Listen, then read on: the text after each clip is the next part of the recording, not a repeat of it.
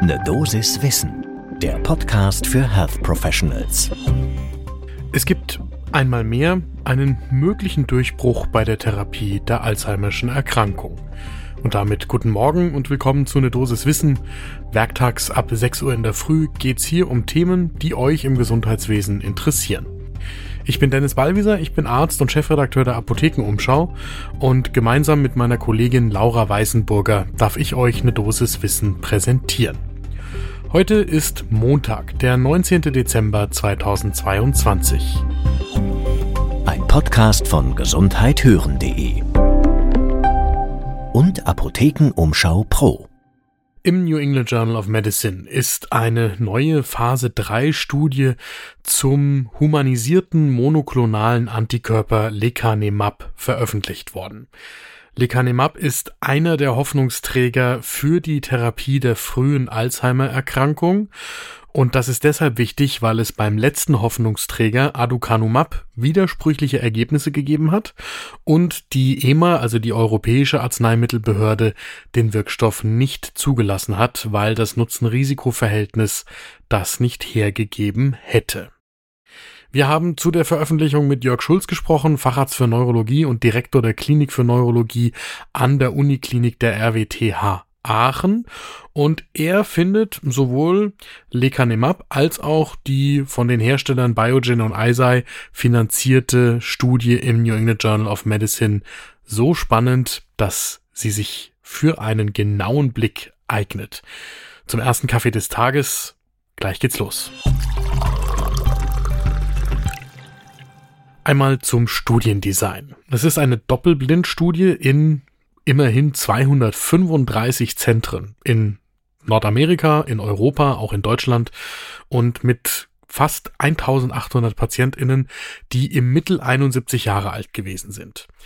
Einschlusskriterien waren das Vorliegen einer leichten kognitiven Einschränkung oder einer milden Demenz aufgrund der Alzheimerschen Erkrankung und außerdem eine Amyloid-Positivität, die durch PET oder im Liquor nachgewiesen werden musste.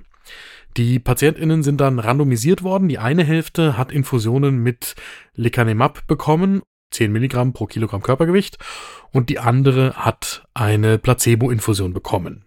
Alle zwei Wochen. Der primäre Endpunkt dieser Studie war die Veränderung im sogenannten CDR-SB-Score. Das Akronym steht für Clinical Dementia Rating Sum of Boxes und dieser Score bewertet sechs Bereiche aus dem Leben der PatientInnen. Die Erinnerung, die Orientierung, das Urteilsvermögen, die Problemlösung, Gemeinschaftsangelegenheiten, Heim- und Hobbys und die Körperpflege. Und je höher der Score ist, desto schlechter ist das in dem Fall. Bei dieser Studie hatten die Patientinnen in den beiden Gruppen einen mittleren Score von 3,2 Punkten. Und damit zu den Ergebnissen.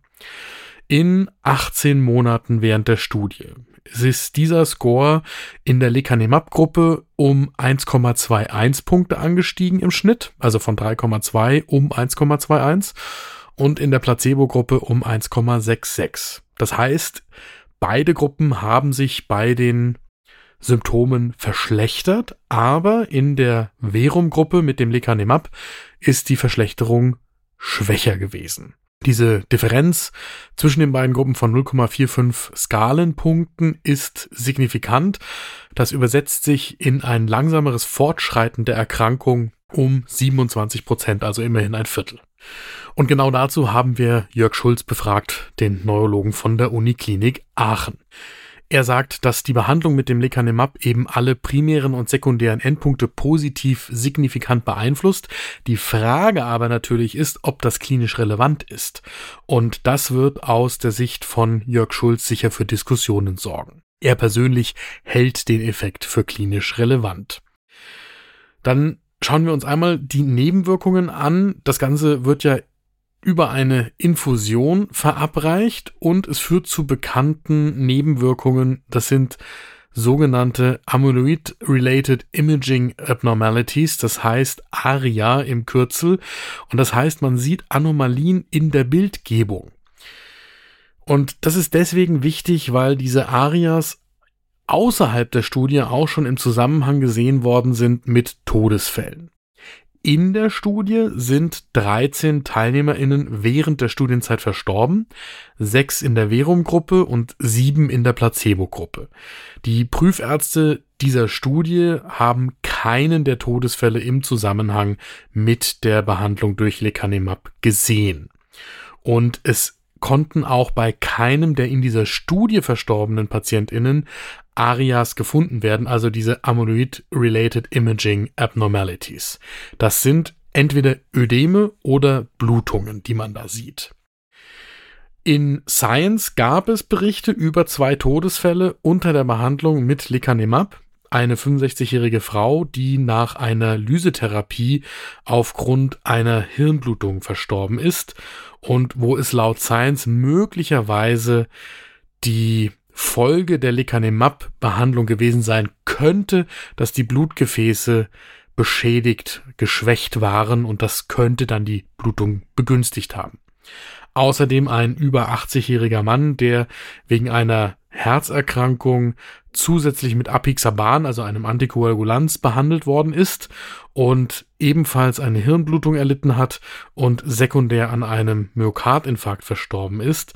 Wir haben auch dazu Jörg Schulz befragt. Der sagt uns, diesen Effekt, die Arias, also die Besonderheiten in der Bildgebung, die auf ein Ödem oder auf eine Blutung hinweisen, die gibt es bei allen Anti-Amyloid-Antikörpertherapien. Und hier sind die Nebenwirkungen nur halb so häufig zu sehen wie bei dem Konkurrenz-Antikörper Aducanumab. Bei dem 80-Jährigen hält das tatsächlich für möglich, dass da eben in der Verbindung mit dem Antikoagulanz, das der zusätzlich eingenommen hat, ein erhöhtes Risiko für eine solche Blutung vorgelegen haben könnte.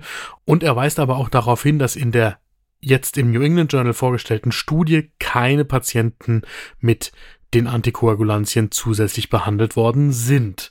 Das heißt, in seinem Fazit, man muss das Nutzen-Risiko-Verhältnis natürlich genau anschauen. Er hält es hier aber bei Lecanemab für besser als bei anderen Antikörpern, die vorher zur Verfügung gestanden haben. In seiner persönlichen Beurteilung würde er sagen, man könnte dieses Medikament jetzt durchaus zulassen.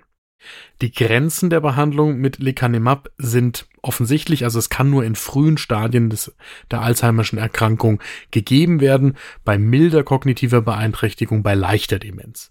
Und ich muss zusätzlich noch den Nachweis einer positiven Amyloid-Pathologie bringen, damit das Medikament eingesetzt werden kann. Außerdem müssen die PatientInnen ins MRT gehen können, damit nach den ARIAS geforscht werden kann. So, damit das Fazit. Lecanemab könnte tatsächlich ein Fortschritt sein bei der Alzheimer-Therapie. Allerdings ist der konkrete klinische Nutzen heute noch unklar. Das würde sich erst mit der Zeit zeigen. Und Jörg Schulz sagt aus seiner Perspektive ist Lecanemab nicht das Medikament, das jetzt eine Zeitenwende einleitet. Dieser Satz stammt von Christian Haas, einem der Verfechter der Amyloid-Hypothese bei der Alzheimerschen Erkrankung. Das alles haben wir auch für euch nochmal in den Show Notes verlinkt zum Nachlesen, was bei dem Thema sicher notwendig ist. Das war eine Dosis Wissen für heute. Die nächste Folge gibt's morgen ab 6 Uhr in der Früh überall da, wo ihr Podcasts hört. Und wenn euch diese Folge gefallen hat, dann lasst uns doch eine gute Bewertung da. Das hilft anderen, die auf der Suche nach spannenden Informationen sind, diesen Podcast zu finden. Ein Podcast von gesundheithören.de und Apothekenumschau Pro.